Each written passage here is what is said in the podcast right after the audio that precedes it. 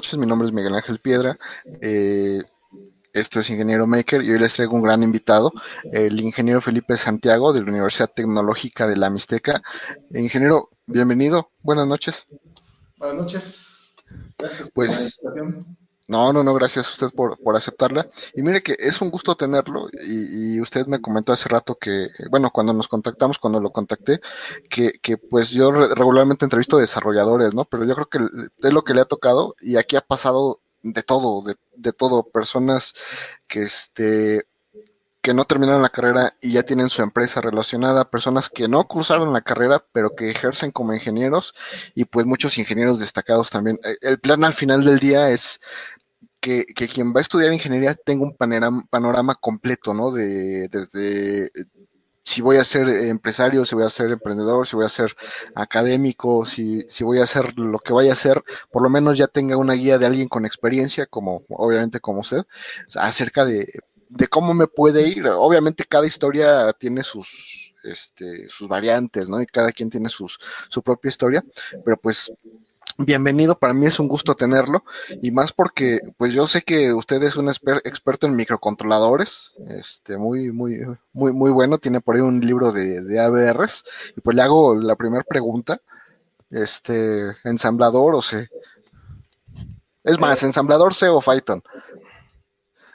Bueno, este, eh, depende de la aplicación. Realmente si este es, si se quieren si se tiene la forma, la plataforma lo permite y se quieren resultados rápidos, pues se podría usar Python.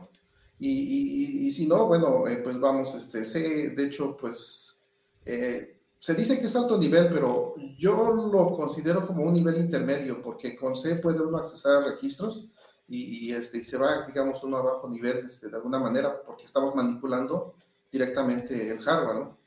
Y ya ensamblador, ensamblador pues en, casos muy específicos, o sea, no es que no haya que saber ensamblador, pero sí se requieren casos muy específicos como es que necesitemos eh, pues tiempos de respuesta que no nos den los temporizadores de un microcontrolador, pues metemos ahí este, algún proceso de ensamblador o, o que tengamos muy poca memoria, ¿no? Eh, de hecho, los, bueno, yo he trabajado con, con algunos eh, microcontroladores embebidos en FPGA el Pico Blaze lo, he metido, lo he probado y funciona muy bien, pero tiene bien poquita memoria. Entonces, pues, programarlo en C, pues lo, lo matamos, ¿no? Entonces, hay que ahí sí. el ensamblador cuando, cuando la memoria no, no lo permite, ¿no?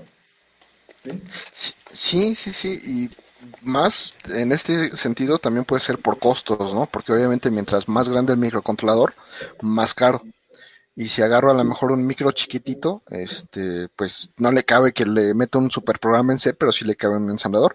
Y, y más ahorita, no sé si ya le tocó la, la escasez de microcontroladores, está, viene buenísimo, ¿eh? viene súper interesante qué es lo que vamos a hacer, porque si ya, ya Ford este, y algunas empresas grandes ya dejaron de fabricar porque no hay micros, que nos espera a los, a los pequeñitos. Sí, sí, he, leído un poquito acerca de eso. Eh, pues no nos ha pegado, digamos, porque pues, eh, pues en cuestión de academia, digamos, eh, los componentes se compran al principio del semestre, ahorita estamos cerrando semestre, entonces no, todavía no la sufrimos, ¿no? A lo mejor lo vamos a ver este, en el siguiente, ¿no? Cuando, no sé, a lo mejor vemos costos más elevados o... Igual también nuestro consumo pues no está tanto, ¿no? O sea, digamos, hablamos de, grupos, no sé, 60 estudiantes, estamos hablando de pocos componentes, ¿no? Quizás unos 30 microcontroladores. Pero lo que decías del tamaño sí, sí, sí es importante. Y, obviamente, pues va con la aplicación. Eh, recuerdo de, aquí este, un muchacho que estaba haciendo, apoyando a, una chica de, del área de, diseño. Querían hacer un, un, este, un collar, un collar con un LED RGB que, que se prendiera y fuera cambiando y hicieron sus variantes. Entonces, pues estaba atractivo el proyecto. Obviamente ahí no se puede meter un microcontrolador grande, ¿no? Entonces ahí metieron un Tiny, un ABR Tiny, y, pues queda, queda compactito, eh, un dispositivo de 8 terminales, y pues es suficiente, pero, pero obviamente también pues, al tamaño de memoria, era pequeño, entonces sí, este, pues hubo necesidad de, de meter ensamblador, ¿no? Entonces, sí, el tamaño obviamente del micro, pues va también con la, con la aplicación, ¿sí? Sí, sí, el, tamaño y, y, los costos, ¿no?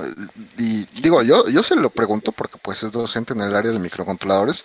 No sé si he escuchado acerca de la marca Padauk de, de China, que está promoviendo microcontroladores de, de de 3 a 10 centavos de dólar. La, la parte curiosa es que eh, son una copia o bueno, un híbrido entre PIC y, y 8051. Entonces usted ve el set, set, de instrucciones y yo le aseguro que como más o menos lo conoce, pues ya va a ubicar, ah, esto es 8051 y ve abajo, ah, esto, esto es PIC y qué pasó aquí, ¿no? Y, y, se lo pregunto en el sentido de, bueno, si no la conocía, pues ya, ya se la platiqué. ¿Cómo ve el futuro de, de, la enseñanza en microcontroladores? ¿Cree que nos podamos mover hacia allá? Porque usted mencionó ahorita el AT Tiny 85 que cuesta en México alrededor de 80, de 35 pesos, sí. si no mal recuerdo. De 35 a 85, de, no depende de dónde lo compre. Este, eh, pero ¿qué pasaría si de repente eh, pudiésemos tener herramientas y microcontroladores de ese costo para los proyectos estudiantiles? Y, usted sabrá si ese, ese producto de sus estudiantes iba a ser un, proye un proyecto comercial, un producto comercial de 35 o 85 pesos, a, vamos a pensar que queda en México en 10 pesos, pues hay, hay, hay una diferencia bastante sustancial, ¿no? Sí, sí, sí, sí. Bueno, eh, pues de hecho, sí se ve muy, muy a, a, la baja, bueno, el costo de los micro, microcontroladores. Ahora sí que, eh, eh, pues si uno analiza, eh, pues cuando, ahora sí que cuando yo estudié y, y aprendí micros con el 8031, y habría que armar el sistema mínimo y ponerle memoria, el latch, los cristal, todo, todos esos elementos, pues se gastaba uno, pues una, una, una lanita, ¿no? Unos 300 pesos más o menos, sería más o menos ahorita, ¿no? Unos entre 300 y 400 pesos. Y luego todavía sí. hacer la plaquita y, y, todo, o armar en el, el proto para que no... No, y que se quemara, deje de eso. Pudo haber gastado sí. 100 pesos, pero eran más delicados, eso sí. Los veía uno feo y se quemaban. Sí, entonces digamos que de eso ahorita, pues el costo de los microcontroladores, pues sí, es... Eh, yo les digo a mis estudiantes, es que por 50, 55 pesos que cuesta el ATMA que usamos, eh, pues tienen pues muchas cosas, tienen tres tecnologías de memoria diferentes, tienen una CPU, tienen un ADC, tienen ya el, oscilador en, en, embebido, o sea, todo eso, o sea, no, este, no es, son muchas cosas las que hay en un chip, ¿no? Entonces, el costo ya es bajo, entonces pensar que llegue a, costar como 10 pesos, pues sería, sería eh, increíble, ¿no? Eh, pero, pero fíjate, pasa, pasa algo, bueno, eh, yo trabajé, aprendí el, el, el, con los de Intel, el 8031, eh, manejé los de Microchip, los, los PICs, eh, y de ahí pues me fui a los ABR, los ABR me gustaron por, por, por rendimiento, porque eh, pues su arquitectura eh, pues está un poquito más optimizada, eh, en fin, le intentó hacer competencia Texas Instrument con el 430, eh, no sé si supiste que vendían unas tarjetas de desarrollo como en 5 dólares. Eh, sí, de eh, 4.3 dólares. Ajá, entonces muy baratas, pero, pero, pero no pegaron. No, no, no pegaron. Desafortunadamente luego lo que pasa en México, y yo he notado por, luego cuando platico con, con algunos estudiantes este, de otras universidades, eh, por ejemplo, que luego algunos este, me dicen, es que el profe todavía me enseña 80-51. Este, o sea, digamos, muchas veces eh, los profesores son renuentes a cambiar. Entonces, eh, sí es probable que lleguen nuevos microcontroladores y que se tengan al alcance, ¿no? Pero de eso a que se empiecen a usar en forma rápida es, es un proceso lento, ¿no? Eh, sí, es, es, es difícil. Luego, sí. nos cuesta mucho, mucho cambiar, ¿no? Sí, sí. Obviamente, a lo mejor de repente es un problema, ¿no? Porque, pues, usted lo ha visto, eh, o por lo menos en la Ciudad de México, y ya, y yo supongo que en cualquier parte, de repente, usted como persona que maneja microcontroladores ve un producto y ve lo que cuesta, producto chino y ve lo que cuesta, y lo que hace, y dice, a ver, esos chinos, ¿cómo harán todo esto en, sí. a este costo, no? Y, y pues mm, a lo mejor no meternos a esa tecnología pues relativamente nueva, pues nos deja fuera de mercado para, para poder meternos a ese tipo de diseños y cosas. Obviamente, pues me queda clarísimo que no todos los estudiantes se van a meter a, diseño de electrónica y microcontroladores y van a vivir de eso, ¿no? Pero pero pues, por lo menos conocerlo estaría padrísimo para, para los chavos, ¿no? Mencionárselos. Y de hecho, ah, nos está comentando este. Antes de eso, Isaí Jiménez Hernández eh, lo manda a saludar supongo que es alumno, y nuestro amigo Ramón Hernández y dice saludos, excelentes cuestiones, los Paddock son baratos, pero su compleador muy sencillo y además el programador, y sí, sí, está todavía este creciendo, ¿no? Pero, bueno, el chiste es ponerlo en la mesa y ver, este, a ver quién, quién se anima a ser el, pues de los primeros en, utilizar ese tipo de tecnologías, ¿no? En su momento, pues, los FPGAs, este, hubo quien no, no se quería meter, los, desde CPLD, o sea, como que los, los profesores que han sido los más entusiastas son los que han ganado un poquito la batuta en todo este tipo de tecnologías, ¿no? Sí. Sí, sí, sí, eh, De hecho, sí, cuesta, digamos, este, el, cambio y, entrarle a, los nuevos microcontroladores, ¿no? Eh, a, mí, digamos, este, me tocó entrarle a los PICs cuando no había nada, nada en México. Eh, digamos que aquí, bueno, ahora sí que siento un poquito de, historia. Cuando yo egresé de la carrera, eh, pues trabajé con, una, con un egresado de, también de la UAP, ya de años anteriores, que quería hacer su negocio. Él hacía exportaciones de, Estados Unidos para vender equipo industrial, pero su tirada era precisamente como que hacer sistemas embebidos para crear en lugar de, hacer. Entonces, eh, empezamos a, la idea era hacer desarrollos precisamente con el 8051. uno, había uno de, bueno, todavía de existir una versión de Dallas, que pues era un 8051 con una RAM volátil. Eso ya, ya hacía que te ahorraras hardware, ¿no? Entonces, eh, y tenía un reloj de tiempo real también integrado, entonces era, era poderoso, ¿no? Entonces, eh, hacíamos desarrollos con esos y, y en uno de sus, este, de sus viajes a Estados Unidos para compras, regresó con el kit del PIC, del este, el 84, creo, este, Em, sí, del 16F84. Ajá, 16F84. Regresó con el, con, con el kit y dice, oye, estos este, chips acaban de salir, dice, me dicen que son microcontroladores, dice, pero yo los veo muy pequeños. Pero trajo el kit con el manual y todo, le digo, pues los estudiamos. Y es, digamos que pues me, me los aprendí, eh, eh, te vuelves autodidáctica también esto de los micros. Eh, los aprendí, los manejé y, y, y pues pero, pues, realmente, pues cuando, cuando yo, bueno, ya por, este, diversos motivos dejé esa, esa pequeña empresa y regresé a la UAP como, como técnico, técnico de laboratorio, eh, esos microcontroladores, pues nadie, ni idea, ¿no? O sea, de, de, qué era, ¿no? Ni, ni, forma de conseguirlos, ni, ni, nada, ¿no? Entonces, bueno, en aquel entonces pues, era, era, más difícil esto, esta movilidad ahorita que hay de componentes, ¿no? Ahorita encarga uno componentes a China y tardan en llegar, pero, pero llegan, ¿no? Pero en aquel entonces, pues no, entonces, eh, pues sí, eh, conocía yo esos micros, eh, los sabía manejar, pero no había forma de explotarlos, ¿no? Los vine explotando ya como tres, cuatro años después, ¿no? Cuando se empezaron a mover un poquito más este, ya, ya en México. Sí, pues como que nos tocó algo muy interesante con, con ese micro de, de, esta empresa, Microchip. Y en ese entonces, eh, pues era muy curioso, ¿no? Porque la gente que programaba ah, compartía librerías pues muy interesantes. Yo, yo recuerdo que había, este, creo que inclusive hasta un Pac-Man eh, usando el 1684 haciendo la salida VGA, este, y, y y de repente, ya cuando ves lo que hacen con Arduino, es así como que, pues antes cada quien hacía sus cosas y lo compartía, y ahora es uno hace las cosas y todo el mundo lo copia y ya todo el mundo dice que, que lo hizo, ¿no? Digo, no está mal, ¿eh? son, son tiempos diferentes, ¿no? Pero como que la, la, innovación fuerte en programación de microcontroladores fue en ese momento, tomando en cuenta que la mayor parte de la programación inicial del, con el 16F84 era en ensamblador y eran dos Ks de memoria y 32 instrucciones o 30, no, no recuerdo, y, y, no había la facilidad de, de C todavía. Sí, sí iba empezando, pero no, no tenía esa facilidad. Sí, sí, sí, no, no, no era popular, ¿no? Este, todavía pues era más, pues ahí sí era más, más ensamblador, pues sí. pero, pero bueno, sí, sí, sí se hizo muy, muy popular, ¿no?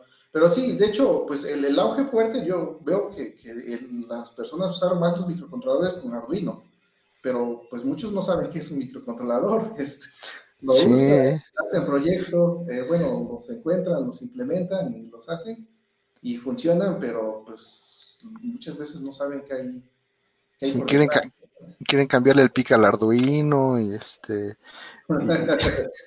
y, cosas así, ¿no? Es, no sé, eh, yo pienso que de alguna manera como que se bajó un poquito de nivel, ¿no? Pensando, supongo que le tocó en algún momento que la UAP precisamente, y pensando también en la escasez de microcontroladores, la UAP fue pionero en la creación de un microcontrolador mexicano eh, en México, ¿no? El famosísimo, bueno, ya no tan famoso ILA 9200, que fue el microcontrolador que ocuparon para hacer a Don Cuco el guapo, el, robot que tocaba el piano.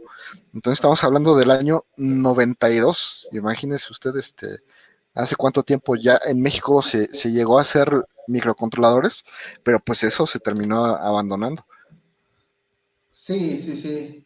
Sí, pero bueno, ahí, ahí lo recuerdo que mandaban manufacturar muchas cosas en España, ¿no? O sea, en México es, es difícil este, que, exista, digamos, un laboratorio de, integración de, chips. De hecho, estamos, estamos muy, muy lejos, ¿no? O sea, se, requiere una inversión alta y pues eh, es, es complicado. De hecho, yo pienso que llegar a producir chips así a, nivel de microcontroladores, eh, pues no sé, se requeriría una inversión alta y que muchos pues ahí, pues, empresarios o el gobierno, no sé, veo difícil que, que lo hagan, ¿no?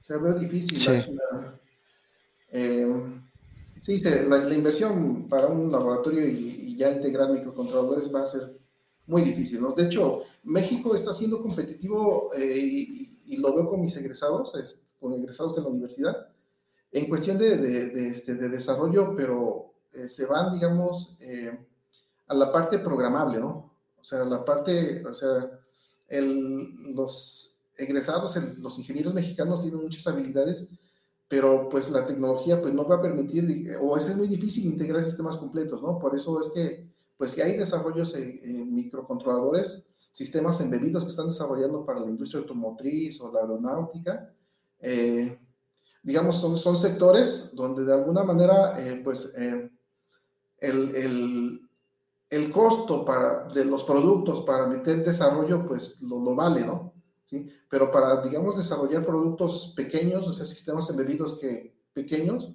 pues la, ahí, digamos que la, el beneficio viene cuando las ventas son masivas. Y pues es difícil, o sea, que alguien apuesta a eso, ¿no? Sí, así es. Mire, antes de que se nos vaya, Erubiel Floreán le manda a saludar también. Sí, eh, eh, hace rato, bueno, que, me mandó usted este, su, su historia de vida, su, currículum, y algo así como que me, movió un poquito el tapete porque ahorita, hoy en día, como que todos estamos así como diciendo, bueno, es que licenciado es una cosa e ingeniero, ingeniero es otra. Y usted ahí en su, pues, en su currículum dice licenciado en electrónica. Y supongo que así dice su, su título también. Sí. Sí. pero en ese entonces así se manejaba, ¿no? Uh, sí, bueno, en la UAP siguen conservando la formación del licenciado en electrónica. Eh, pues es un poco diferente, ¿no? Lo que ya, ya, ahora sí que después se da uno cuenta, ¿no? Que, el ingeniero pues va un poquito más a cuestiones más prácticas y el licenciado eh, pues tiene fundamentos más eh, matemáticos, más físicos, digamos que tiene un, poquito más de ciencia y un poquito menos de tecnología. ¿sí? esa es la, la, diferencia, aunque pues ahorita pues en algunos lados se está manejando el, el licenciatura como nivel y ya dicen licenciatura en ingeniería en algo, ¿no? Licenciatura en ingeniería en, sí. licenciatura en por ser licenciatura en el nivel y ya lo de ingeniería es para darle el enfoque, ¿no? De, que va con más, más cuestiones prácticas, más cuestiones tecnológicas. Sí, y yo me refiero a que dentro de nuestra ignorancia, porque yo en su momento lo hice, decía, ah, es que los licenciados, ¿no? Y nosotros los ingenieros y hacíamos una especie de separación eh, de, eh, ignorante de, de, lo que se supone que éramos. Y ya cuando te llega tu título y dice licenciado en ingeniería, dices, ah, pues como que ya me mordí la lengua este, más de una vez. Pero bueno, solo lo, quería comentar porque se me hizo interesante, ¿no? Yo honestamente en todos estos años no lo había escuchado y pues me pareció algo un dato bastante, bastante curioso. Pero bueno, entonces vamos a, nuestras a nuestras famosas preguntas para que no, no, no está, estuvieron desde el principio. Eh, ¿De qué institución egresó y cuál es su, su carrera? Eh, soy eh, egresado de la, de la UAP, la Benemérita Universidad Autónoma de Puebla, la licenciatura en electrónica. Y bueno, ya mi maestría la hice en el INAOE, eh, es maestría en ciencias con especialización en electrónica. Aunque en el INAOE, pues eh, ya dentro del área electrónica, pues se trabaja por grupos y yo estuve en el grupo de, cómputo, de sistemas computacionales. Por eso, bueno, tengo más, digamos, la, vinculación con, el área de, computación. ¿Sí? Perfecto. Eh, ¿Por qué estudió esta carrera? Ah, eso es, este, bueno, en principio, pues digamos que a nivel prepa, eh, que es cuando empieza uno a, meterse un poquito más en, matemáticas y física, como que, pues ahí me di cuenta que pues eran pues cosas que me gustaban, ¿no? Y que de alguna manera yo veía que pues a mis compañeros les, les costaban y a mí, a mí, pues no tanto, ¿no? Se me, se me, se me daba, ¿no? Esa, esa área de físico-matemáticas. Entonces, eh, pues yo tenía la intención de estudiar algo, algo así. Dije, bueno, pues ya sea que estudie física o matemáticas. Pero ya una vez que revisé los programas de estudios, eh, pues noté que, que, electrónica pues era gran parte de, física, pero pues ya también había cuestiones, cuestiones aplicables. Entonces dije, bueno, como que sí, sí tiene fundamentos de física, matemáticas, pero además se ve este, cierta aplicación digamos que antes de, la carrera yo en mi vida había, este, no, no había yo abierto un radio, no había yo, no había tocado nada de, electrónica, ¿no? Sino que ya hasta la, la, carrera, ¿no? O sea, no sabía yo nada de electrónica antes de, de eso. Sí, de hecho, de eso se trata la siguiente pregunta. Platíquenos primero de qué pensó que se trataba la carrera y después si realmente se trataba de eso. Este, bueno, eh, pues sí, yo lo que vi en electrónica era la aplicación de la, física. Como te decía en la pregunta anterior, eh, me, gusta, me gustaron los cursos de, física en la prepa. Afortunadamente tuve un maestro que, pues estaba física bien y ya problemas de, de, carga, voltaje, corrientes. O sea, me empezaron a llamar la atención, entonces, pues sí veía yo como que electrónica pues iba se iba como la aplicación de eso. Y pues finalmente pues ve uno que pues hay electrónica por, por todos lados. Entonces dije, no, pues sí, este, eh, creo que pues sí va hacia la aplicación de, de, las leyes de la física y, y, pues sí, definitivamente pues sí, la electrónica eh, va hacia eso. Bueno, ahorita digamos, el electrónico ya no es el mismo que antes, ¿no? ahorita el electrónico está muy vinculado al área de, de programación de cómputo, por los dispositivos programables, todo, ¿no? O sea, ya, ya difícilmente arma unos circuitos discretos o, analógicos, ¿no? Eh, pero digamos, las leyes de la física siguen, pero muy, muy por debajo, ¿no? Ahorita está un poquito cambiada la situación, ¿no?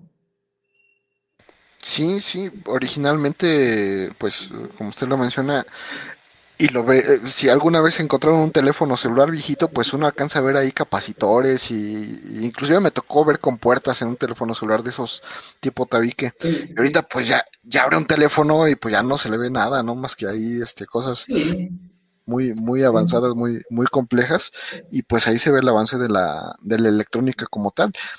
Yo, desde que era estudiante, yo decía que la electrónica era lo más parecido a la magia que había, ¿no? Más allá de, de la mecatrónica y todo eso, porque al, final del día la mecatrónica como que junta muchas cosas y no se mete nada.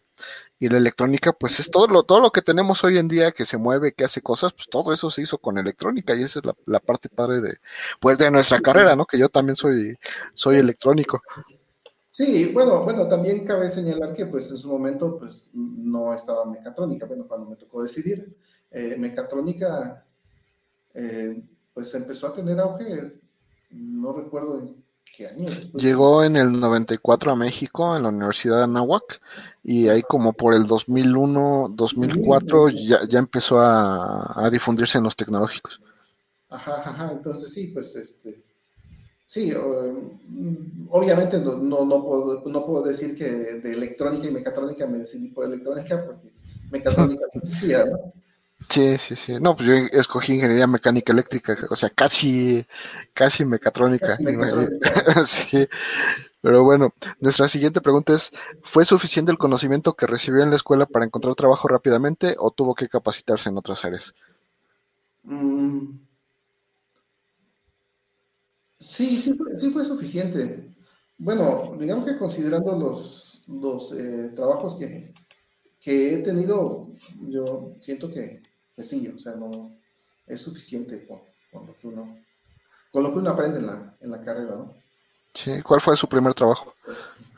Eh, bueno, durante la carrera, todavía sin terminar, eh, ya relacionado con la electrónica, estuve como técnico en máquinas de videojuego ensamblar maquinitas, eh, un poquito me metí en mantenimiento. Es, era un poquito complicado, bueno, ahí este, no, no tenía yo tanta, tanta habilidad, pero, pero, este, pero sí, más que nada en el ensamblaje, el, dar pues, mantenimiento a máquinas de videojuego. Ya posteriormente estuve con, con el amigo este en la, empresa que se llama instrumentación y sistemas electrónicos, donde te digo que tenía la intención de, de hacer este desarrollo electrónico. Eh, y de, de, ahí, pues ya siguiendo la, la trayectoria, eh, pues entré a la UAP como, como, como técnico, un técnico de laboratorio, y, y, pues me gustó el ambiente académico, así que me fui mejor a hacer mi maestría y, y pues de ahí pasé a ser maestro, ¿no? Mm, mm, a lo académico. Pero bueno, cabe destacar que en ese entonces las tarjetas electrónicas eran tarjetas electrónicas, o sea, no, no es como ahora que, que, ya es un videojuego y es una cajita donde hay 10.000 videojuegos. No, no, no, ya en ese entonces era un solo juego. Una tarjetota, sí, eh, con memoria, slash, todo eso. Eh, y las técnicas, eh, bueno, ahora sí que compartiendo esto que nos están viendo, eh, en aquel entonces se vino el boom de los videojuegos por el Street Fighter 2. En Puebla se vendían tanto que se llegaron a hacer importaciones directas desde China.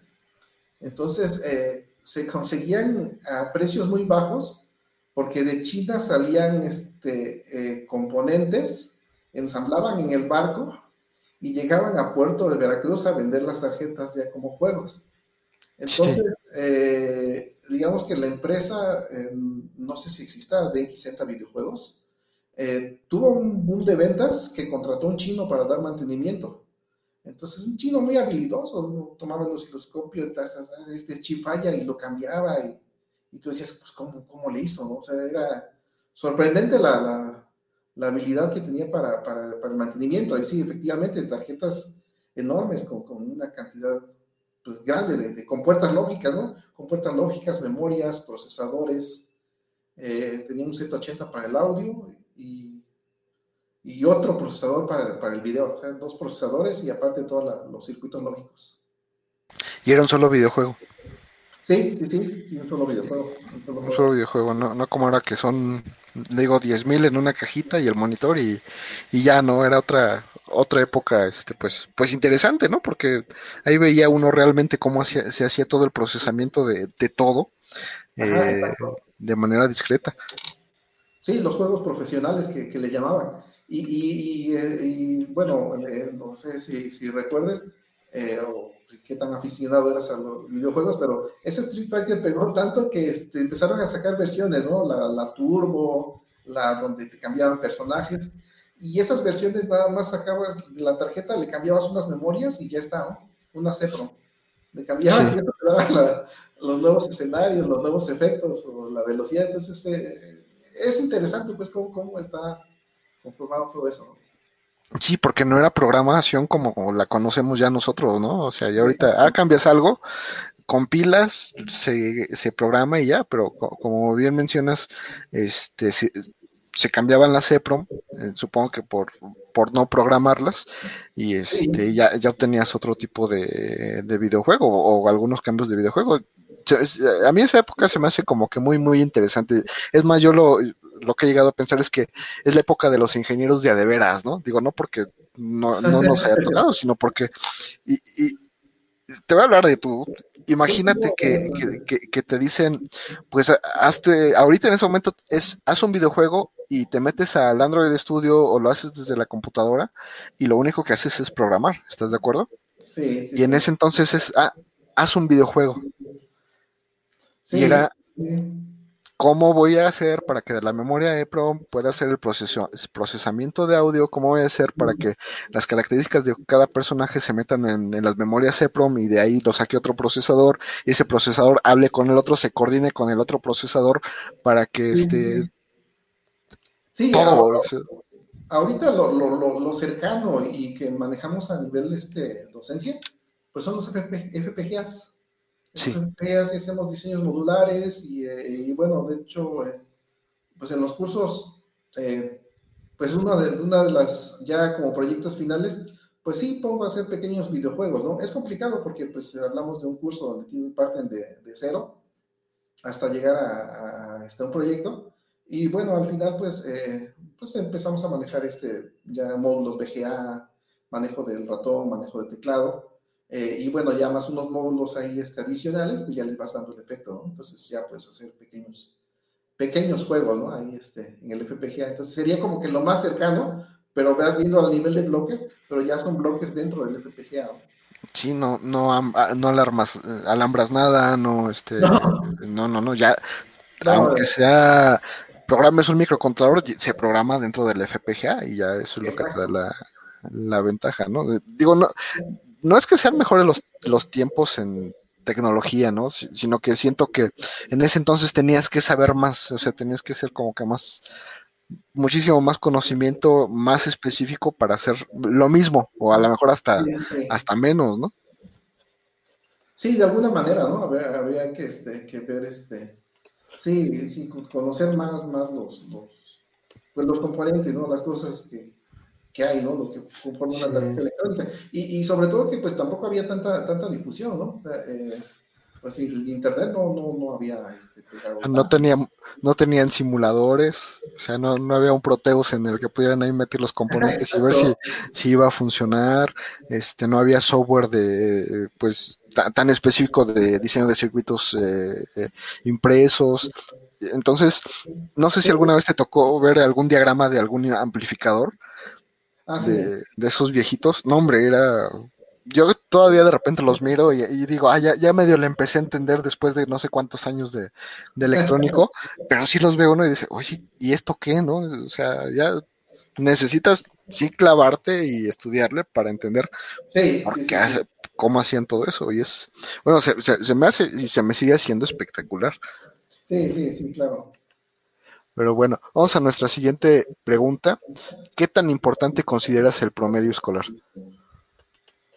Em, para, un ingeniero, obviamente. Sí, yo creo que, eh, mira, podríamos decir que no es importante, pero cuando estás estudiando no sabes qué es lo que vas a hacer después. Entonces, eh, digamos, si tú dices, ah, es que yo cuando termine voy a hacer esto, entonces, pues dices, no, no requiero promedio, ¿no? A lo mejor hasta, a lo mejor hasta ni terminar la carrera, ¿no? Pero desde esa perspectiva que no sabes qué, qué viene después, el promedio, pues es conveniente mantenerlo. ¿Por qué? Para conseguir una beca después para una maestría, ¿no? Sí, entonces ahí ya requieres, un mínimo de 8. Entonces, eh, eh, en ese sentido es importante pues, mantener el, el, el mínimo de, de 8 para que ya más adelante, regresando, si está la posibilidad de una maestría o, o, un poquito más, creo que, en algunas para otros, algunos lugares extranjeros piden 8.5 o algo así. Para la Universidad de Audi piden 8.5 y dos idiomas a media carrera. Ajá, entonces eh, digamos que, eh, que, en ese sentido sí llega a ser importante el, promedio, ¿no? O sea, si no tienes buen promedio de alguna manera, pues te cierran, ¿no? Quieres hacer una maestría y, pues no puedes o te la echas un semestre sin beca y, bueno, ya depende de cómo es la situación económica, pero eh, al menos yo sin beca no hubiera podido hacer mi maestría, ¿no? Entonces, digamos que para mí sí fue importante mantener el promedio, ¿no? Sí, sí, sí. Eh, obviamente depende de la vida de cada quien, ¿no? Pero de, preferencia y por si acaso, este, mantener un promedio que no te deje fuera de ninguna posibilidad y este y, hacerlo, ¿no? ¿Cuál fue tu, tu materia favorita en la, en la universidad? Ah, pues este, Sistemas Digitales 2, que es donde vimos microcontroladores, esa es donde, donde empecé ahí con este, con este, con esto de los micros. En este bonito mundo de los, de los microcontroladores. ¿Y cuál fue la que menos te gustaba? Híjole, em, pues creo que por ahí había una que se llamaba conversión de la energía, que este, mm, yo creo que la, las materias pueden ser bonitas, y, pero depende de, luego a veces, ah, como que hay materias que nadie quiere y, o que no se han dado, entonces este, conversión de la energía es, sí, me tocó una maestra con, digamos, con poco entusiasmo, entonces, este, pues no, pues, es una de las materias que no, que, no pero, la carrera, ¿no? Pero ese es un, bueno, a mí se me hace un temazo, ¿no? Porque honestamente yo soy egresado de la UNAM. Sí. Eh, pues, una de las universidades con más prestigio a, nivel mundial, ¿no? Pero tuve cada profesor, cada profesor que, que lejos de, pues de incentivarte te desanimaba. Y este, si hubo materias en las que sí decía, sabes que olvídalo, nos vemos en el extraño, ¿no? Este, no, perdón, pero no, no, no, nos vamos a estar aguantando mutuamente en, en, tu clase y, y, ya, ¿no? Entonces, digo, tú, tú como profesor, este, ¿qué consejo? Bueno, si es que le das consejos a los profesores nuevos, eh, supongo que llegan y, y ahí los ves y tú, tú sabrás cómo llegan, ¿no? Y, llegan algunos porque quieren y otros porque no les queda de otra. Eh, ¿Tú qué consejo les darías a los profes nuevos? Eh, yo creo que esa, esa puede ser una pregunta nueva inclusive para sí, esta dinámica. Pues yo lo que les decía en su momento, me tocó ser jefe de carrera hace algunos años en electrónica. Y, yo lo que les decía, no se olviden que fueron estudiantes y traten a los alumnos como les hubiera gustado que los trataran los maestros. Entonces, eh, te digo, a lo mejor ese curso no es malo, pero finalmente, pues, si, si, es, si empiezas a buscar las prácticas adecuadas, empiezas a, a ver la forma de enseñarlo, puede ser un curso muy interesante, ¿no?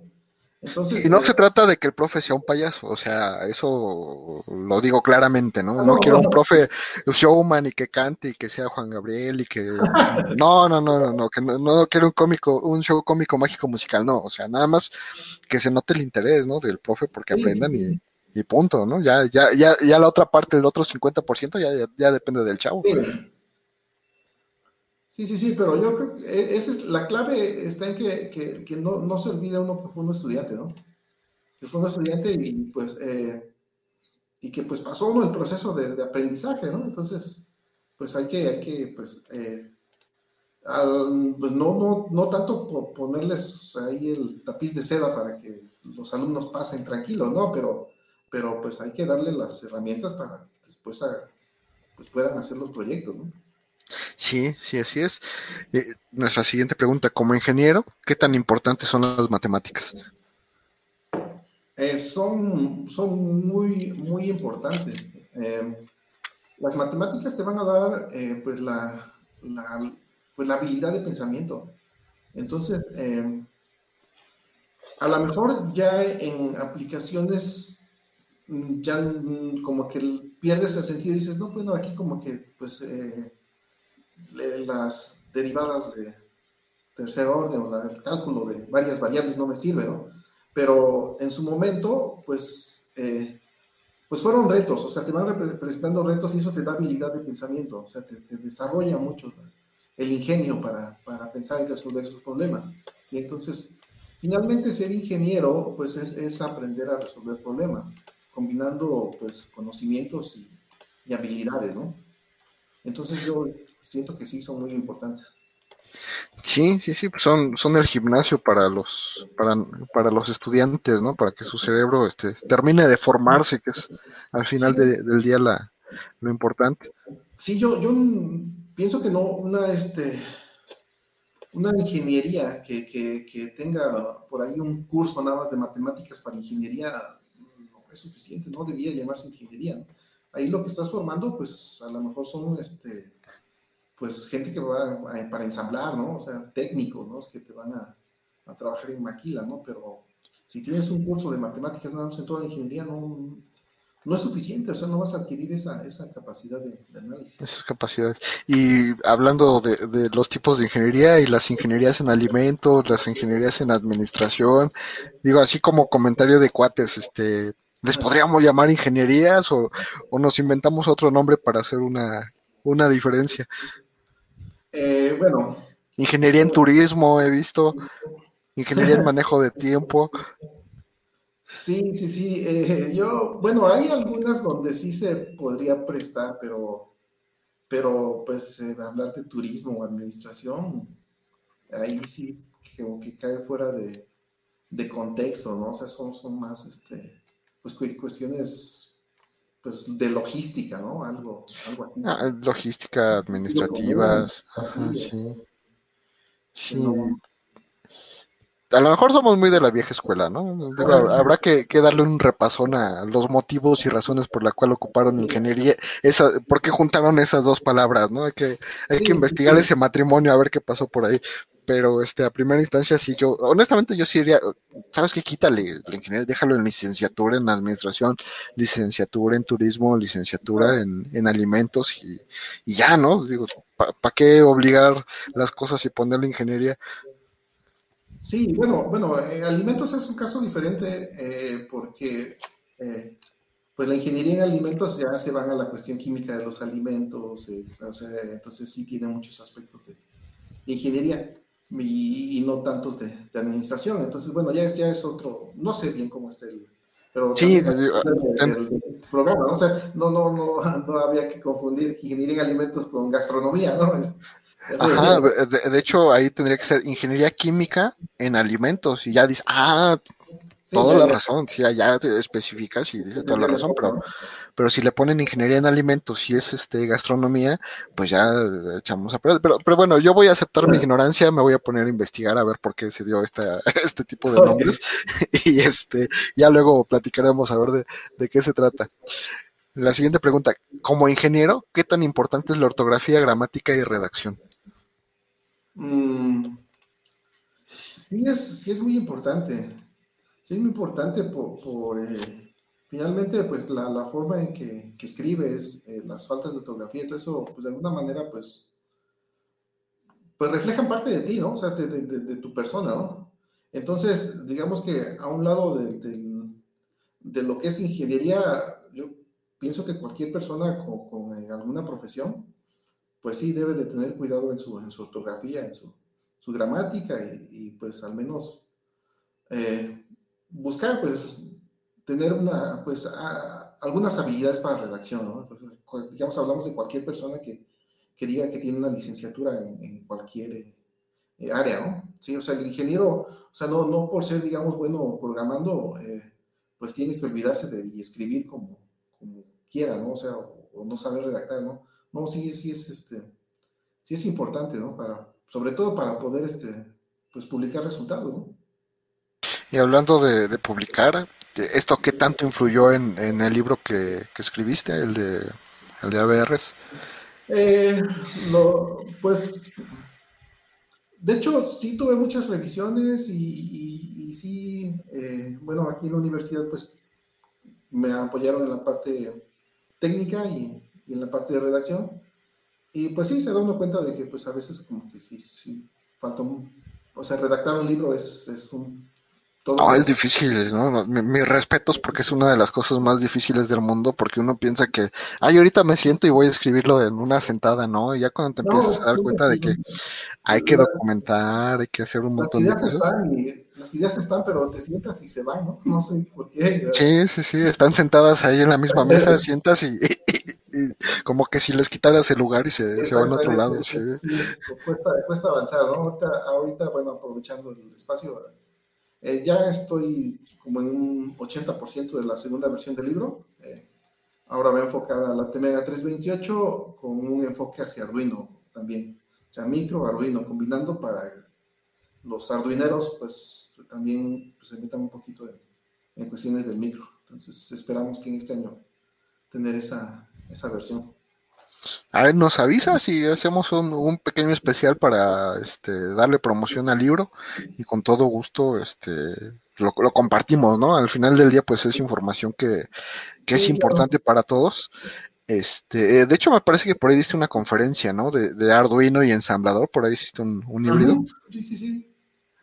Sí, sí, sí, eh, sí eh, un caso de estudio manejando unos LEDs ahí donde se, por los tiempos que exigen, pues es la, la ahora sí que las puras instrucciones de Arduino no, no, te van a permitir manejar esos tiempos. Entonces, pues mostré cómo, cómo, meter ensamblador ¿no? en Arduino. en Arduino, no, en C. Eh, digamos que lo vemos como por niveles, ¿no? ensamblador, el ABR, ensamblador, C y Arduino, ¿no? Arduino ya estaría como que pues programas ahí y te olvidas de todo lo que hay este, eh, por, por, debajo, ¿no? Entonces, eh, lo interesante ahí de ese artículo que pues está, está publicado en, el último libro de, la asociación.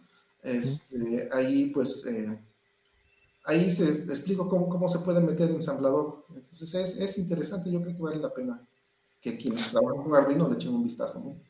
Sí, sí, sí, más porque, eh, como bien lo dices, hay casos, situaciones en las que el micro ya no da más. O sea, si lo ocupas con, con ensamblador directo, pues sí le puedes sacar muchísimo jugo, ¿no? Pero si lo haces con Arduino, empieza a haber limitantes eh, por la misma estructura del IDE de Arduino. No es que sea malo, la facilidad de Arduino es lo que de repente evita que, puedas cumplir con ciertos, este, ciertos tiempos, ciertas velocidades, de que puedas aprovechar todas las, interrupciones y todos los periféricos, ¿no? Así es, así es, ahora sí que lo mismo que te, que te pone facilidades, a veces te impone algunas este, limitantes, ¿no? Eh, de hecho, pues ahorita, bueno, también les comparto esto, que estoy dando, bueno, estamos terminando un curso de, microcontroladores. Tengo dos grupos, tengo, por un lado tengo a los de electrónica, que sí se llama microcontroladores, y tengo a la ingeniería en computación, que se llama sistemas embebidos. Estamos en una modalidad de distancia, entonces es un poquito difícil en cuestión de las prácticas. ¿sí? El electrónico, pues por naturaleza tiene que comprar sus componentes, entonces con ellos sí estamos trabajando con el micro y van haciendo sus prácticas a una distancia, las tienen que ir sacando, ¿no? Pero con el computólogo, eh, eh, digamos, es un tanto diferente porque no, em, en principio, no es tanto de armar, o sea, es más de programar. Entonces, con ellos, este, pues, compraron sus Arduino con un shield multifunción y, pero venimos trabajándolo como si fuera el micro, ¿no? Manejo de registros, incluso le metimos ensamblador y todo. Pero ahí te das cuenta que hay algunas cosas que, que Arduino este, te, te, como que utiliza Arduino y ya no las puedes usar. Por ejemplo, los temporizadores. Eh, tienes tres temporizadores, eh, sin embargo, en Arduino, pues por sus delays ocupa el timer cero. Entonces, el timer cero ya no lo puedes, ya no lo puedes usar cuando usas ese acceso a registros, ¿no? Entonces, eh, digamos, hay algunas cosillas con las que nos, topamos y entonces sí ahí vas viendo los, convenientes y los inconvenientes de una y otra, eh, de, los enfoques, ¿no? Sí, que reserva los periféricos, ¿no? Digamos, por decirlo de, de, alguna manera, reserva los periféricos y entonces si tú quieres meterle ensamblador o meterte más a fondo, pues lo, lo tienes que respetar y hacerlo de, de otra manera, ¿no? Entonces, no, a, mí, yo cuando escuché algo que de la plática que diste ahí con, con Kevin, este, dije, oye, pues esto está, esto está muy padre, muy padre, pero ya sabes, la desventaja de, de las conferencias en línea es que las ves dos, dos minutos y sale algo y te, se te va el avión, y, la, y cuando son presenciales, pues ya estás ahí, ya menos que te dé hambre o te, te ande del baño, pues ahí, ahí, te quedas, ¿no? Y eso, este, pues te, te, aguantas porque sabes que si te vas ya, ya no va, vas a regresar y este pues es, es sí. la ventaja y la desventaja de, de, todo esto. Mira, nuestra siguiente pregunta es, ¿qué tan importantes son los idiomas en la ingeniería? Mm, son, son, son bien importantes. Eh, digamos que el, el, el, inglés ya es, es fundamental, ¿no? Eh, ya el ingeniero tiene que salir pues manejando, manejando el idioma. La, en cuestión de, de ingeniería y sobre todo en esta área eh, llámese electrónica, mecatrónica, computación, eh, pues estamos hablando de que van a trabajar en empresas transnacionales. Entonces, eh, ya no van a, a, hacer equipo solamente con gente de, México, sino con gente de todo el mundo. Entonces, pues necesitan pues un, un inglés fluido y ya de ahí si pudieran aprender otro, otro idioma, pues estaría excelente, ¿no? Pero pues por lo menos el inglés tiene que ser pues ya, ya como, como de cajón, ¿no? O sea, eh, aquí en la, en la, en la universidad, eh, digamos, se cuida mucho ese aspecto. Tenemos un centro de idiomas donde pues todos los profesores son nativos de, de países de habla inglesa, ¿no? Tenemos profesores de Estados Unidos, de, de, de Reino Unido, eh, en fin, eh, pues se cuida, se cuida ese aspecto. Digamos, las universidades muchas veces cuidan ese aspecto Desafortunadamente el estudiante a veces es un aspecto que descuida. Eh, a veces el estudiante dice, bueno, eh, pues tengo que pasar estas materias y, inglés, no, pues, este, descuido inglés y, al siguiente lo, repito, ya ver cómo lo paso, ¿no? Este, pero pues inglés es práctica diaria, ¿no? Entonces, eh, digamos que no dudo que, muchas universidades también vayan cuidando este, que el alumno salga con el idioma pero a veces el alumno, hasta que egresa y se da cuenta, dice, híjoles, creo que hubiera aprovechado a mis maestros de, de inglés, ¿no? Porque se dan cuenta que sí es, es, es importante, ¿no? Sí. No, y que estén conscientes que hay que complementarlo. O sea, sí la universidad te va a dar un nivel eh, aceptable de inglés, pero ya es labor de cada quien, el, además de lo que te da la universidad, pues es bajarte la aplicación, la que quieras de que, que, según sea para aprender y le eches ganas y que los, las películas de los Avengers las veas en inglés con subtítulos sí. en inglés y, y, que así te la lleves, ¿no? Porque cualquier idioma es de práctica diaria, si no, pues se te sí. va el avión y, y, tienes que volver a empezar. Es un ejercicio que yo creo que como que no muchas veces nos lo platican más que en estas pláticas porque es lo que es parte de sí. nuestra labor que, que adoptamos, en la cual pues es decirle, si estás en el bachillerato, iniciando el bachillerato o a medio bachillerato, empieza tu inglés para que cuando inicies la carrera ya lo traigas lo mejor posible. Y ya que estés en la carrera, escojas otro idioma y ya a media carrera ya tengas dos idiomas. menciono lo de Audi porque es como que un sueño de todos, ¿no? Trabajar en una empresa de autos de ese tamaño y ellos te piden a media carrera, si vas a entrar con ellos, el promedio de 8.5 te piden un eh, nivel avanzado de inglés y un nivel avanzado de alemán. O sea, no te preguntan si, si, si, lo vas a estudiar o lo tienes que aprender, no. Si te van a aceptar ellos en su universidad para que de aquí de México te lleven a Alemania y te capaciten allá, ya tienes que traer los idiomas. No es, no es ni pregunta, o los traes o te quedas fuera. Punto. No, no, no hay más opciones. Y lo tomo como referencia porque si sales de la carrera y traes el idioma, es una herramienta más, ¿no? Es sí. un, una más. Entonces, pues, de eso, de, de, eso, este, ya les avisamos a quienes nos escuchan y no lo sabían, pues eh, ya no, no, tienen pretexto. Y, y, y, pues sí, empleadores, em, los empleadores ya, eh, las entrevistas son en inglés. Entonces, sí. ahí es el, el, primer filtro, ¿no? En alguna sí. visita que hicimos eh, en, en, Guadalajara, pues decían, decían, no, es importante el inglés, este, el, el hablar, hablaban también de, la, de, lo que se maneja ahora mucho son las eh, soft skills. Eh, sí. No sé si has oído que, pues, eh, no solo conocimientos, ¿no? Sino la, qué tan sociable eres, tu capacidad de integrarte para trabajar en equipo, eh, en fin, eh, otras habilidades, ¿no? Habilidades suaves que les llaman, ¿no? Manejar, manejo de otro idioma, el que puedas exponer, etcétera, ¿no? Entonces, pues sí, los empleadores dicen, bueno, es que si tienes buen inglés y todo, pues puedes integrarte a nuestro equipo, ¿no? Por ahí alguien se le, preguntó a uno de los estudiantes, dice, oye, y entonces en electrónica, ah, dice, con que sepas lo básico es suficiente. Para ellos es mejor que sepas inglés en un nivel avanzado a que traigas habilidades técnicas. Es más fácil capacitarte en lo técnico que en el idioma inglés. Entonces, yo creo que es una señal de advertencia para todos, ¿no? Sí, sí, sí. Sí, entonces, pues, ni modo. Pues, por lo menos nosotros estamos tratando de avisarles, ¿no? Ya, ya depende de los chavos si, lo toman en cuenta o no. Eh, nuestra siguiente pregunta es, eh, ¿qué lenguaje o lenguajes de programación recomiendas aprender? Lenguajes. Eh, mm, pues lenguaje C es, sigue siendo fundamental, ¿no? Porque pues eh, se sigue utilizando en la, ahora sí que se puede usar desde la computadora, en, los, en los, micros, eh, en cualquier sistema operativo, entonces es este cajón, ¿no? De ahí, pues, en fuera, pues, ya manejando algún paradigma estructurado, pues pasarse al paradigma de, de objetos, ¿no? Eh, ya sea este Java, Python, este es conveniente, creo que está teniendo mucho, mucho este, auge. Eh, digamos, manejar pues, orientados a, objetos, ¿no?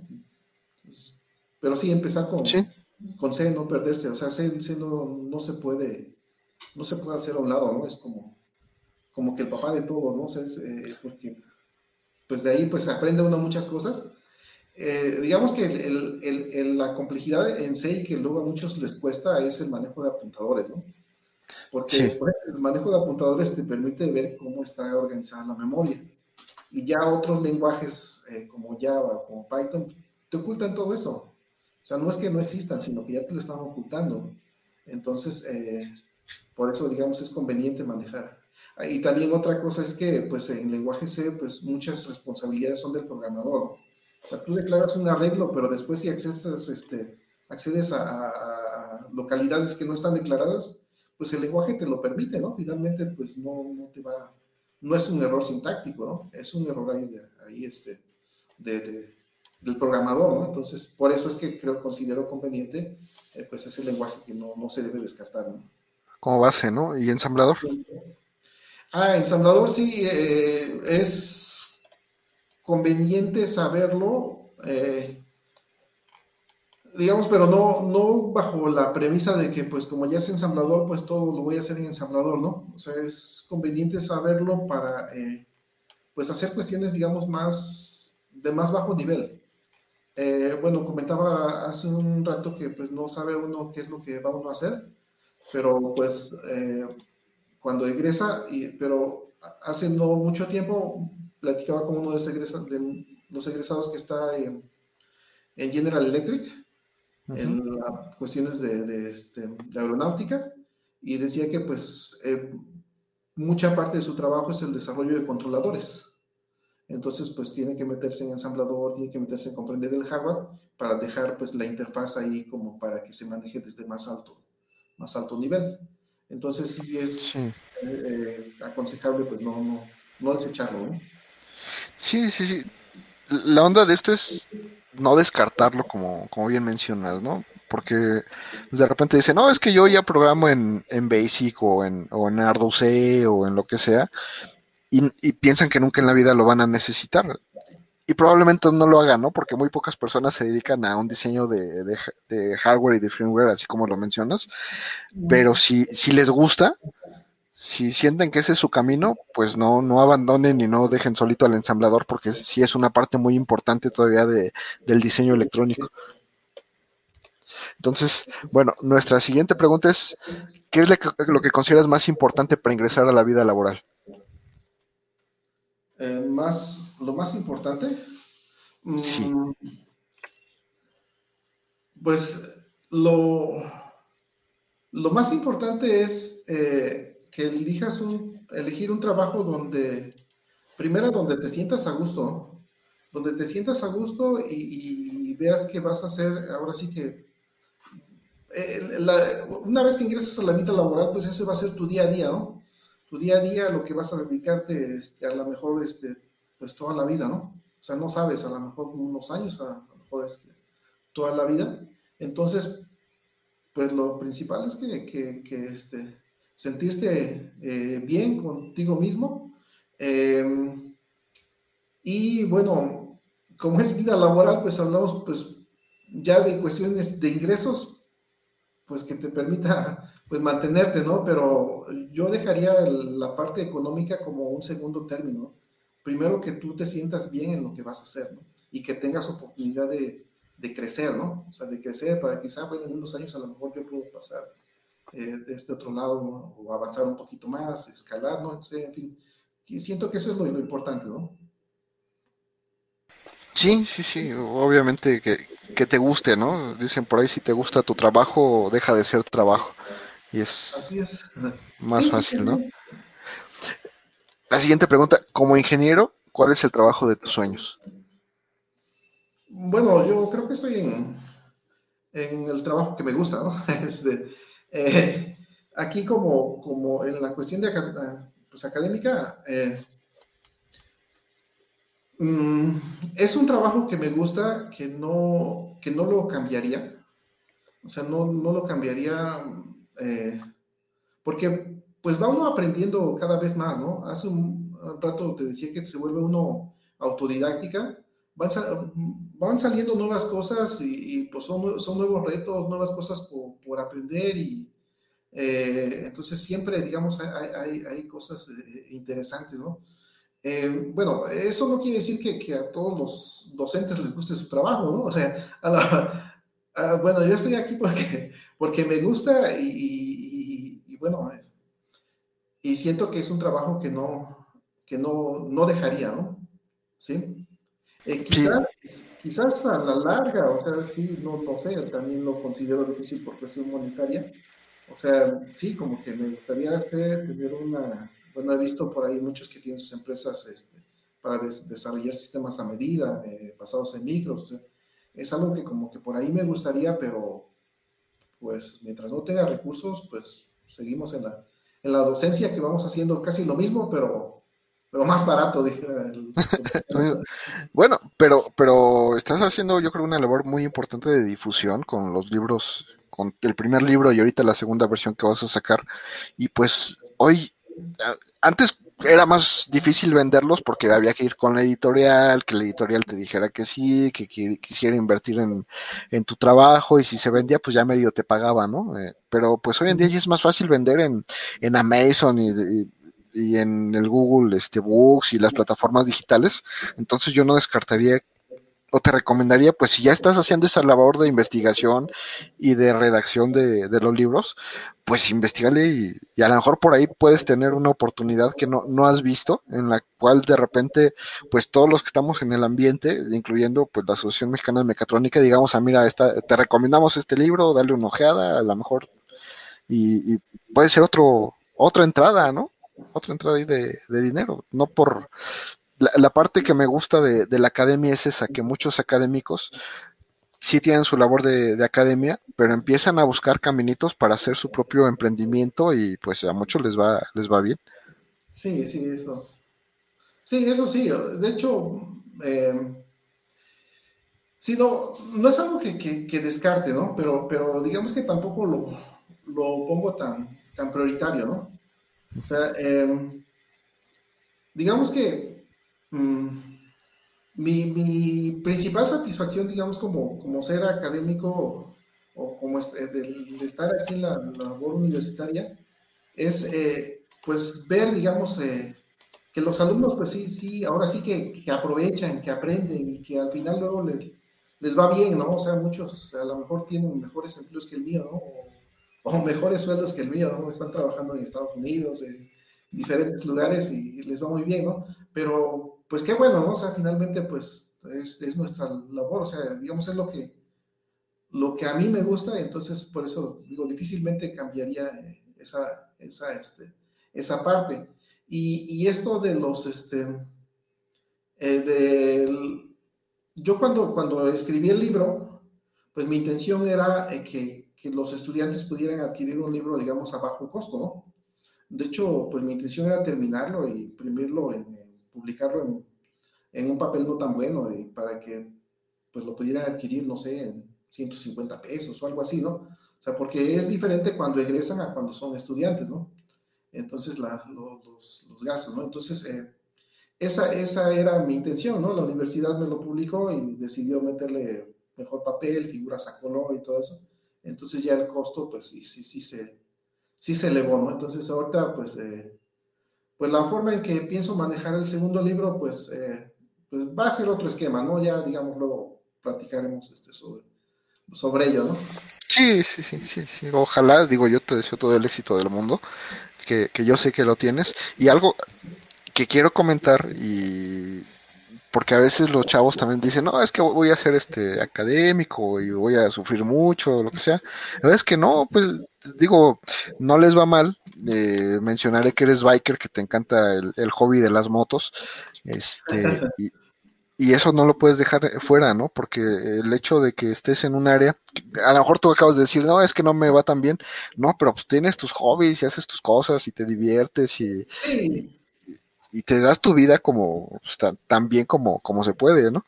No, sí, de hecho, yo, yo no, no dije que no también, dije a los alumnos, a algunos egresados les va mejor, ¿no? Sí, sí, pero es que eso se malentiende, se malentiende en que, sí, sí, no, no, en que, uno no está satisfecho con lo que tiene. Yo, yo bueno, yo, yo te he visto, nos tenemos como amigos de Facebook hace mucho, y yo, yo te veo y digo, pues al profe le va bien, no, no, no le veo este, no le veo problema. ¿No? Pero, bueno, ¿no? Esa es eh, nuestra última pregunta, bueno, penúltima. Eh, ¿En algún momento te has tenido pensado qué bueno que estudié esta carrera? Mm. Eh, pues así detenido a pensar, pues no, pero pues sí, qué bueno que estudié esta carrera. ¿no? Qué bueno que me lo preguntaste. Realmente no, no me arrepiento, ¿no? Digamos que el, pues eh, finalmente la electrónica es una carrera muy, pues, muy integral, ¿no? O sea, el, eh, el electrónico, pues te sabe matemáticas, te sabe física, eh, obviamente sabe electrónica, sabe programar, y ya tantito lo mueves y ya aprendes a arreglar computadoras, y, por los cursos que, que, te obligan a llevar hasta, pues podrías saber un poco de sociales, en fin, Eh, la carrera es bonita, te integra, integra este, eh, mucho, o sea, entonces, eh, pues realmente no, eh, no me arrepiento de, de, de, lo que estudié, o sea, me, me gusta, a lo mejor en su momento, como decía yo al principio, eh, no sabía bien, porque yo no, no había llevado una secundaria técnica con electrónica o bachillerato tecnológico, o sea, entonces no, nada de eso, entonces, pero pues finalmente pues es algo que, que me gustó. Y, y, de hecho, lo, más, lo, lo que más me, me, me, agrada a mí es este vínculo que hay en, con electrónica y la, y la programación, ¿no? O sea, pues los sistemas, lo que son los sistemas embebidos, ¿no? O el firmware, ¿no? O sea, eso, digamos, este, ya, o sea, sí, sí, este, sí haces cuestiones físicas, pero lo mueves con, este, con cuestiones programables, ¿no? Entonces eso, digamos, ese aspecto es, eh, pues es lo, lo que más me, me, gusta de la carrera o de lo que yo hago. ¿no? Sí, pues se mete uno donde sea, ¿no? Desde cómo hacer un control de luz para acuarios hasta prótesis biomédicas. Entonces, la electrónica es, es de, lo, de lo más padre. Mire, este Osvaldo BC dice: Yo quiero ser como usted, profe. no, pues, qué, bueno. qué bueno, sí. Eh, por último, este, vamos a regresarnos hace, no sé, 20, 25 años. ¿Qué, consejo le darías a, a, Felipe Santiago de hace 25 años? Híjole. Eh, ¿Qué consejo me... Pues Regularmente es un consejo para los chavos, pero digo, hay cosas que, que a mí me gust hubiese gustado que me dijeran y pues ya medio la sé, ¿no? Pero sí, la, cambio un poquito. ¿Qué consejo te darías a ti? Y obviamente ese es un consejo para los chavos que, que nos están acompañando. Pues pienso que, que la, la, ahora sí que, que terminen, bueno, que primera, que no, no, no piensen en la, en la vida tan a prisa, ¿no? O sea, digamos que la, lo que yo veo actual, actualmente en muchos jóvenes es que, pues, este, ahora los son de respuestas rápidas, ¿no? Y que todo quieren rápido y que todo debe darse ya, ¿no? O sea, eh, eh, bueno, digamos que, pues imagínate, ¿no? ahorita pues mandas un correo electrónico y ya llegó, ¿no? Pero bueno, anteriormente pues... Un WhatsApp. WhatsApp, rapidísimo. WhatsApp. Sí, Pero anteriormente pues, escribías una carta y cuánto tiempo tardaba en llegar, ¿no? Entonces, eh, entonces, creo que hay que ir siendo pacientes, que las cosas se van dando a poco a poco, pero hay que ir trabajando en ello, ¿no? ¿Sí? O sea, si está cuando está uno estudiando, pues vamos a, terminar y vamos a, echarle ganas y, sí, este, eh, quizás pues no todo es estudio, ¿no? Quizás pues, también un poco de deporte, eh, no sé, unas cervezas muy de vez en cuando, pero no descuidar el camino, o sea, sí. mi amigo, mi amigo Pedro Lara decía que el ocio es formativo. El ocio en la escuela, esas horas libres en las que pues, no, te ponen nada, pues es formativo también, porque socializas. Y como mencionamos hace rato, son habilidades blandas que, que ahorita se están, este, se están valorando mucho. Sí, sí, sí. Sí, entonces, eh, ese, eh, eh, digamos que el consejo que, me daría a mí mismo, que le doy a, los chavos, a los, a los jóvenes, es e, ese, ¿no? Hay que ir trabajando por las cosas y las cosas se van a ir dando poco a poco, ¿no? O sea, con pues un trabajo continuo, las cosas no son, no son rápidas, ¿no? Sí, o sea, no es de que eh, termino y, ya este, me está esperando la empresa para pagarme 50 mil al mes, ¿no? O sea, no, o sea, no es así, o sea, va a ser como, o sea, todas las cosas van llegando eh, pues en su momento, ¿no? Sí, entonces eso es lo importante, no sé ser paciente, pero trabajar por lo que uno quiera. ¿no? Perfecto. Muchísimas gracias. Mira, eh, último mensaje. Eh, Beto Beto B dice gracias por lo aprendido, profe. Lo malo es que le va a los Pumas. ¿Cómo, puede ser malo irle a los Pumas? yo, soy egresado de la UNAM y no, no, no, puedes decir eso. No, no, sí puedes, ya lo dijiste, pero... Ya, lo dijo, pero Sí, pues ya, ya, que le hacemos, está bien. Eh, estamos en un ambiente de tolerancia y todo lo que, lo que está de moda ahora, entonces pues, no, no podemos decir nada. Eh, pues, mi estimado Felipe, Santiago, muchísimas gracias. Ha sido un gusto este, tenerte, que, me acompañes. Eh, y obviamente, pues tienen las puertas abiertas como las has tenido con la asociación todos estos, todos estos años. Y este, pues estamos a tus órdenes. Muchísimas gracias. Y, y pues amigos, también muchísimas gracias por acompañarnos. Nos vemos en la siguiente sesión de En Plática con el Inge. Adiós, amigos. Ok, gracias.